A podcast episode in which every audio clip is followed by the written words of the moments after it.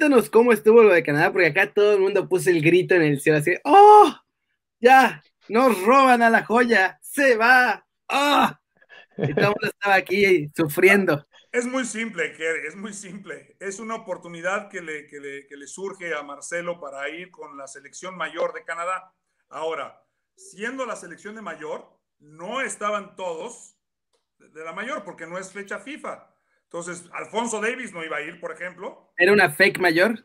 Eh, eh, porque, claro, porque están jugando todavía y, no tenían fecha FIFA. Entonces, esta es una selección mayor, eh, los que juegan en la MLS y algunos de Europa y algunos jóvenes dándole la oportunidad. Y yo creo que era también como para estar viendo quién podía jugar en la selección olímpica, porque van a tener que hacer las eliminatorias muy pronto.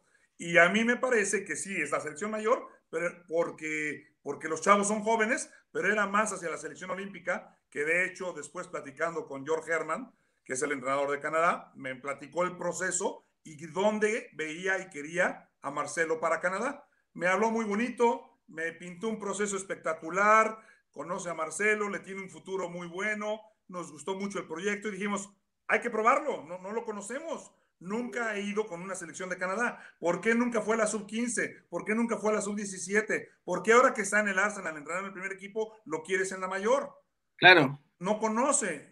Ustedes se dan cuenta ahora que un jugador ha evolucionado sin su ayuda y ahora quieren que les vaya a ayudar. Es muy difícil hacerlo sin conocer. Entonces, no era para pegar el grito en el cielo. Yo sé que los mexicanos se, alborotaron, pero... Estamos en la tierra de las novelas, Rubén. Era Había que hacer drama es una oportunidad más para él desarrollarse. La competencia, sea Canadá, sea Estados Unidos, iban a jugar dos partidos con Estados Unidos y dos partidos con Panamá, con la selección mayor de ellos.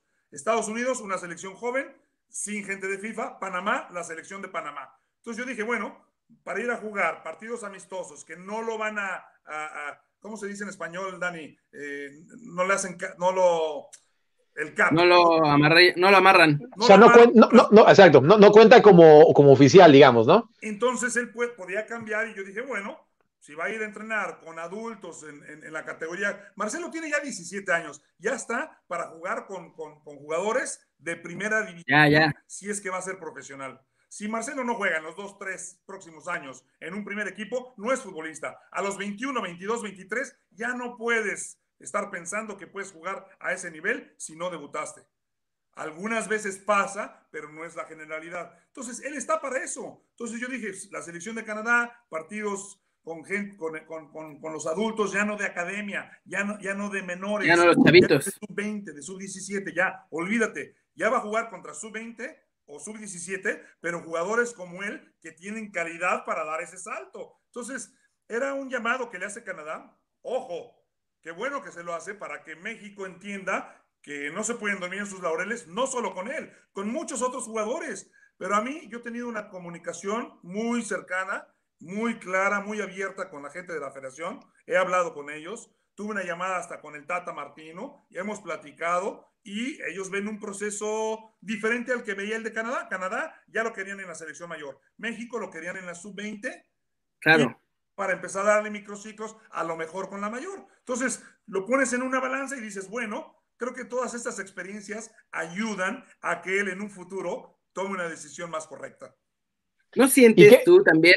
Perdón, es que esta es una duda importante y, con Rubén que tiene a Marcelo, me, me parece que él la puede responder. ¿No sientes que Estados Unidos y Canadá están saliendo con esa jalada de llamarlos a la selección mayor, nada más como para que digan, ah, mira, aquí ya eres de la mayor, mientras que allá todavía te ven en los chiquitos, vente para acá. Sí, no, no ese es el contexto, pero tienes razón, estoy de acuerdo contigo. No creo que sea el contexto de van con los chiquitos o con los grandes. Canadá y Estados Unidos lo único que pueden aportar a un futbolista que tiene la oportunidad de jugar con México es llevarlos al máximo nivel. Claro. Y decirle, tú vas allá a la sub-20 y yo te ofrezco la mayor. Y donde muerdas, pues entonces te amarran pero así le hicieron con Efraín Álvarez también ahorita. Claro, claro, pero Efraín está, ya jugó un mundial con México y juega en la MLS.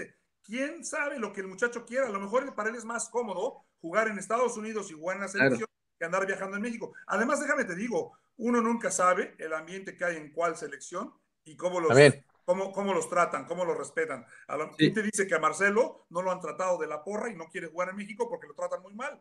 Que no ha sido el caso, Así dije. Igual, con Efraín Álvarez, ¿no? A lo mejor él dice, claro. Pues, no me gustó cómo me tratan, me hablan de gringo y no me respetan y pues yo no quiero jugar con ellos. Entonces, hay que respetarles y que, que experimenten dónde. A lo mejor él se siente cómodo en esa. Lo que sí creo es que las federaciones, tanto Canadá como Estados Unidos, como saben que en la selección mexicana hay mucho mayor número de jugadores, mucho más eh, competencia, eh, la liga más potencial y ellos son países que están en, en, vías de desarrollo, lo que hacen es que seguramente los quieren amarrar con un partido así. Si juegas un partido oficial ya es difícil irte. Entonces ya tienen un jugador de por vida que si no es ahora es en 10 años puede jugar para ellos. Claro. creo que lo estén pensando, pero no creo que los, los papás y las familias y los jugadores, estos chavos, sean tan tontos como para no verlo. A final de cuentas, si a ti te amarran en una selección que no querías jugar, es porque eres muy tonto. O, sí. no tuviste, o no tuviste ayuda, orientación o apoyo de tu familia o de alguien que sepa. Pero siempre se puede preguntar, así que yo creo que eh, hay que dejarlos, hay que dejarlos. Y además, como mucha gente eh, ardidamente lo dice, ay, pues si quieren ir a Estados Unidos, pues que se vayan. Pues sí, que se vayan. ¿Cuál es el problema? Sí. No hay problema. Oye, es que era muy bueno y ya jugó. Bueno, pero no quiere jugar. Es, es como, como tú con la novia. Oye, ven para acá. Pues no quiero. No, pero es que, pues es que no quiero. No, no, y donde manda capitán ya valió más. Oye, y, con respecto a esto de que van, este, no, puedo decir el nombre, pero uno de los de Estados Unidos que fue a esta gira que les mencionaba, de que jugaron contra Panamá, este, allá en Austria, no tuvo una buena experiencia y cuando regresó dijo, ¿sabes qué? Yo quiero irme con México. Eh, quiero que en el caso del que yo estoy hablando, tiene el problema que no tenía el pasaporte y ya no puede ir con México. Tengo, tengo esa, esa, esa, esa información. Y es una de las cosas, Dani, que también están, hablan de que son mexicoamericanos o méxico-canadienses.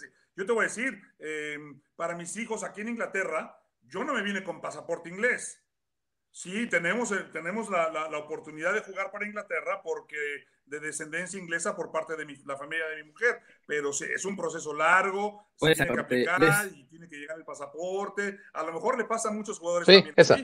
Entonces, eh, no, no, hay, no hay por qué alarmarse. La prensa o los fans o quien sea en las redes sociales se alarman sin conocimiento de causa.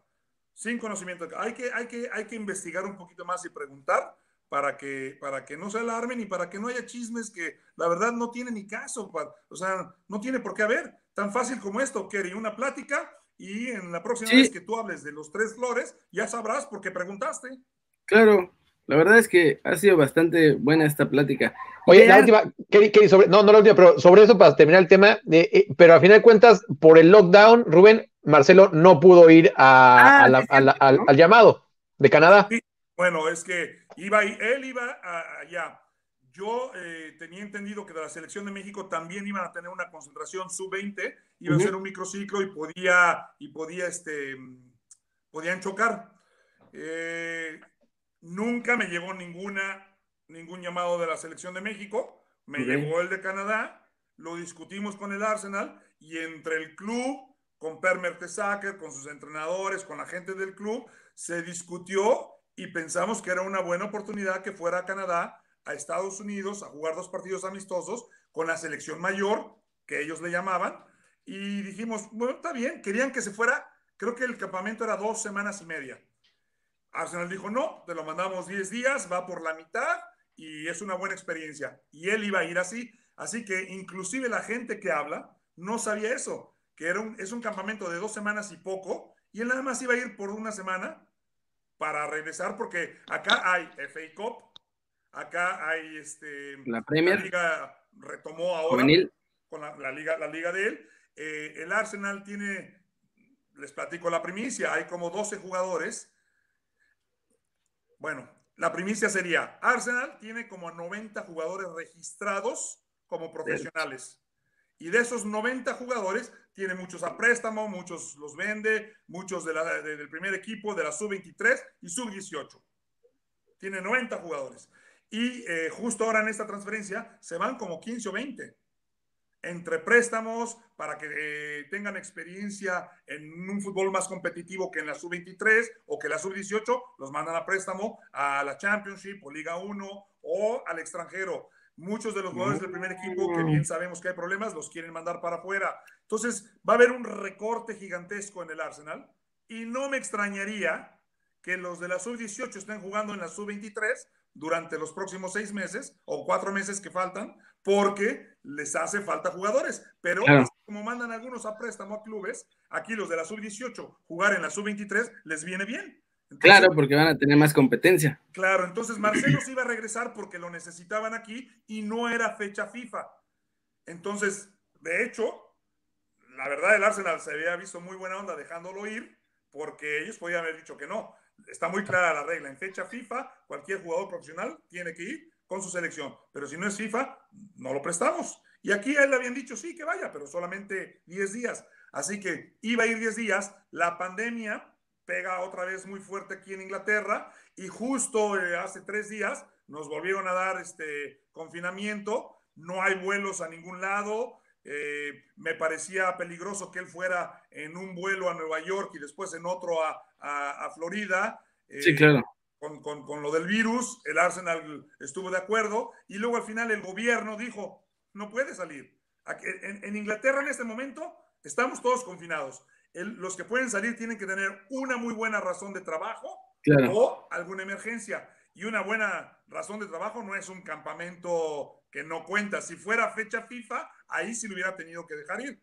Pero como, no, como no, no es eso, era, era una experiencia y todo ese alarme y toda la gente que empezó a hablar de no lo quieren robar, esto y lo otro, no, no era eso, era una experiencia más. No viajó, como tampoco me enteré hace dos días, le hablaron de la selección de la federación, le hablaron de México, le hablaron al Arsenal y le mandaron convocatoria para ir a México. Y también tuvimos que decir que no, porque no, el gobierno no nos deja viajar. No es fecha FIFA, no es de trabajo, el muchacho no puede viajar.